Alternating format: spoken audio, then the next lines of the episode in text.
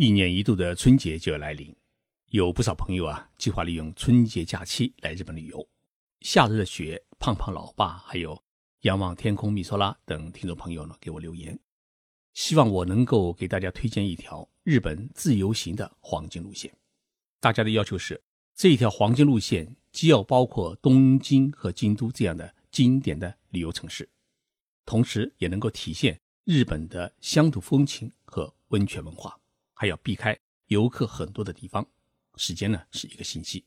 这一要求啊，确实考验我的脑细胞。不过日本问题还真没有难到我的时候，我给大家呢设计了这么一条便捷的黄金旅游线。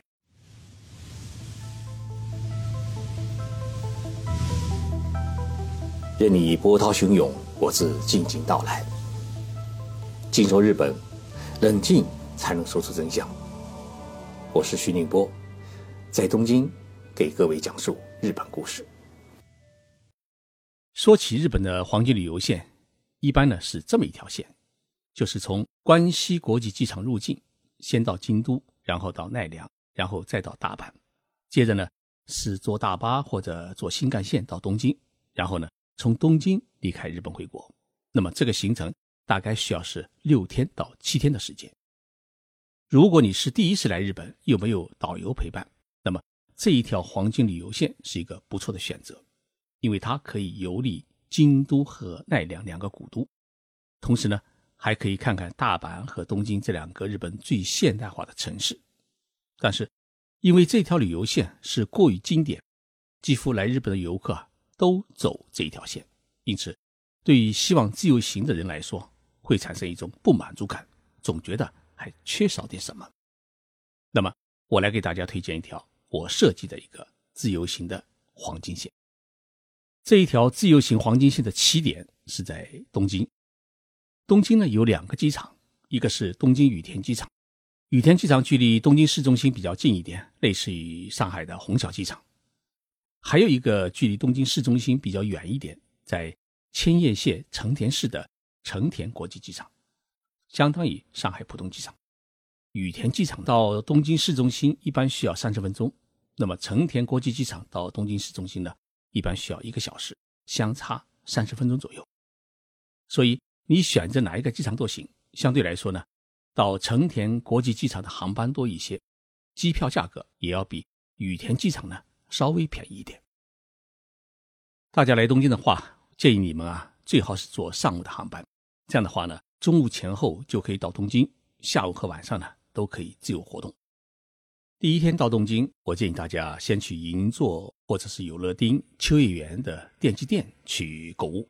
你把自己想买的东西啊先买好，因为在日本购物啊，东京的百货公司和电器商店、药妆店以及世界名牌的专卖店呢是最多最集中，所以呢买东西一定要在东京先买好。到了京都，估计呢都没有时间去购物。而且呢，店铺也没有东京那么多。东京的百货公司和专卖店呢，一般都是在晚上八点钟关门。但是呢，东京的电器商店和药妆店都是在晚上十点以后关门。所以呢，你买东西的话，要先去百货公司和专卖店，然后呢，再跑电器商店。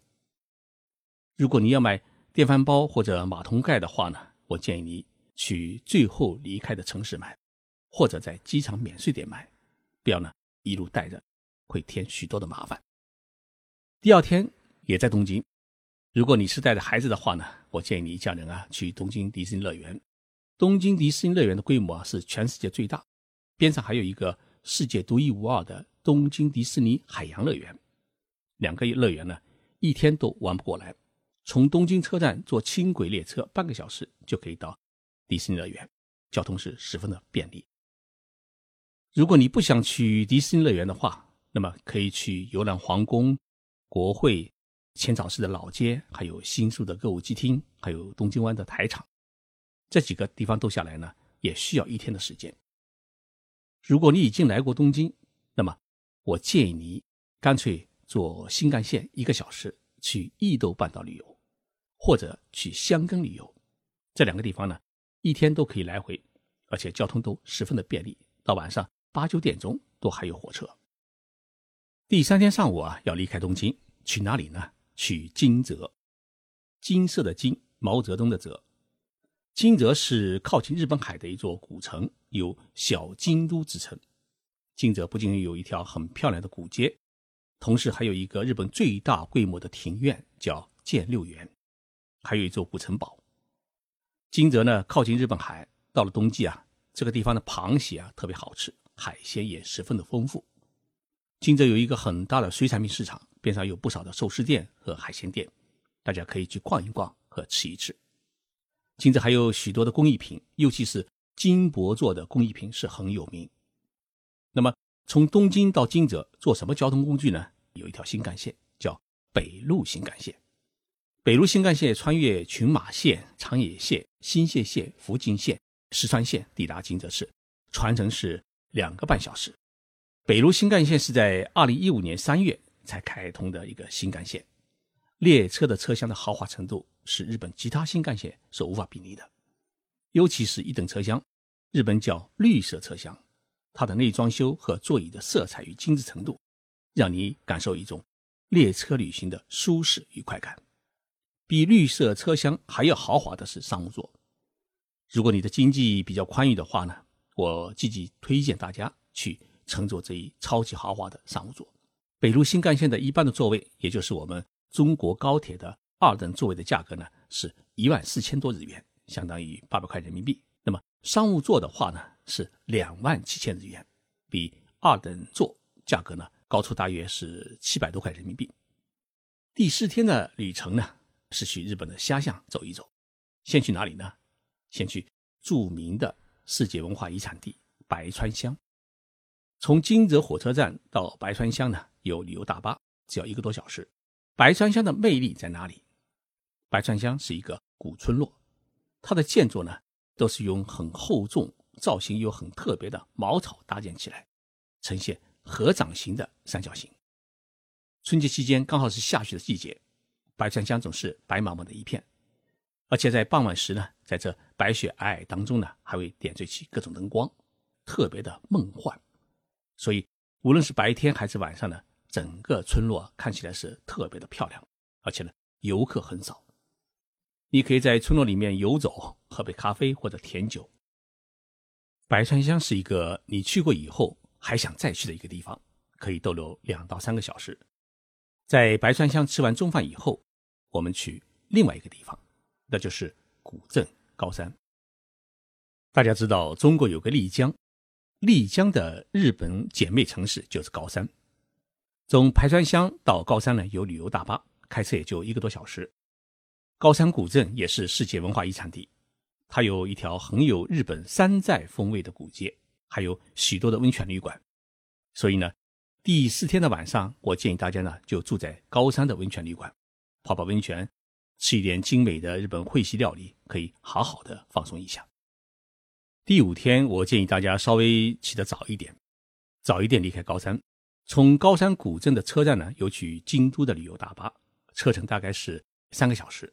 那么争取中午赶到京都，因为这个大巴呢车票比较紧张，所以建议大家呢提前一天买好。也就是说，你从白山乡抵达高山车站后下车就去买第二天去京都的车票，这样呢比较保险。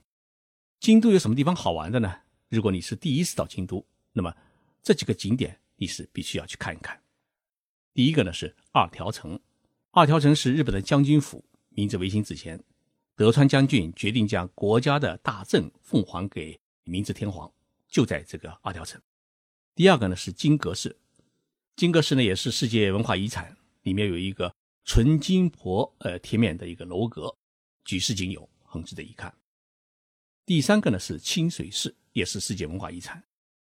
清水寺建在半山腰，有一个很大的一个悬空的大舞台，建筑十分的特别。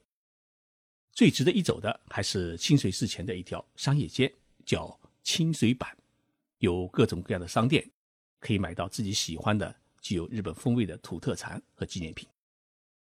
这三个地方啊，够大家逛一个下午。晚上呢，大家可以去智园，智园呢是一条艺伎街，你可以看到正宗的艺伎，白天看到的遗迹都是假的。第六天呢，有两个选择，一是去奈良，二是去京都的岚山。奈良呢是日本第一个首都，它完全仿照中国唐朝的长安古城建设。奈良有鉴真大师当年东渡日本亲自修建的唐招提寺，还有著名的大佛寺，还有奈良公园，可以喂养梅花鹿。奈良的博物馆里面收藏了大量的中国唐朝的文物，大多数呢是当年的遣唐使冒着生命危险从中国带回来的宝贝，是很值得一看。如果你不来奈良的话呢，那么建议你去岚山。岚山不是一个景点，而是个景区。